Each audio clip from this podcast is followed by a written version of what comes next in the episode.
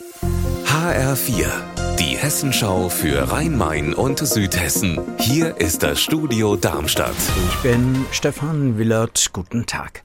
In Frankfurt leben viele Menschen auf der Straße und aus dieser Situation heraus wieder eine Wohnung zu finden, ist fast unmöglich.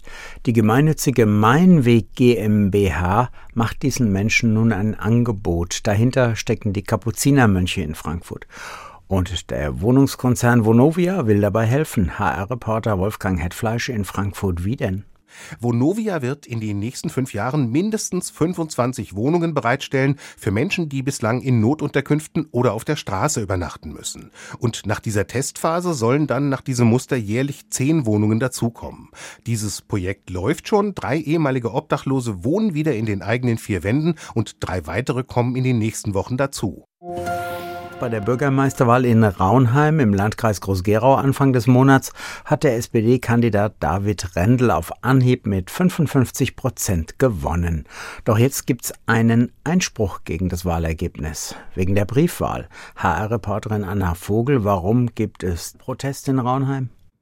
Wegen der Farbe der Briefwahlumschläge. Der CDU-Kandidat Uwe Rauhut sagt, die hätten verschiedenartige Rottöne gehabt. Deshalb der Einspruch, den der Raunheimer Wahlleiter auch bestätigt. Seine Erklärung, es seien bei der Wahl auch Briefwahlumschläge von der Landratswahl mitverwendet worden. Das sei auch so üblich. Als nächstes müssen die Stadtverordneten über den Einspruch und die Stellungnahme des Wahlleiters entscheiden, wobei sich selbst die CDU vom Einspruch ihres Kandidaten distanziert.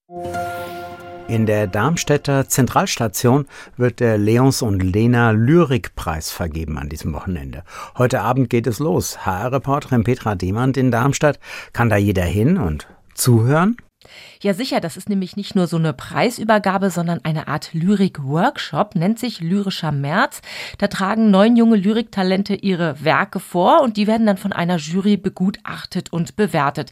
Das passiert auf offener Bühne, da wird gelobt, kritisiert, da werden aber auch Tipps gegeben und die Preisverleihung, die ist dann am Samstagabend. Der Eintritt heute Abend und morgen früh ab 10 ist frei. Unser Wetter in Rhein-Main und Südhessen. Mal Sonne, mal Wolken am Himmel über Südhessen am Nachmittag.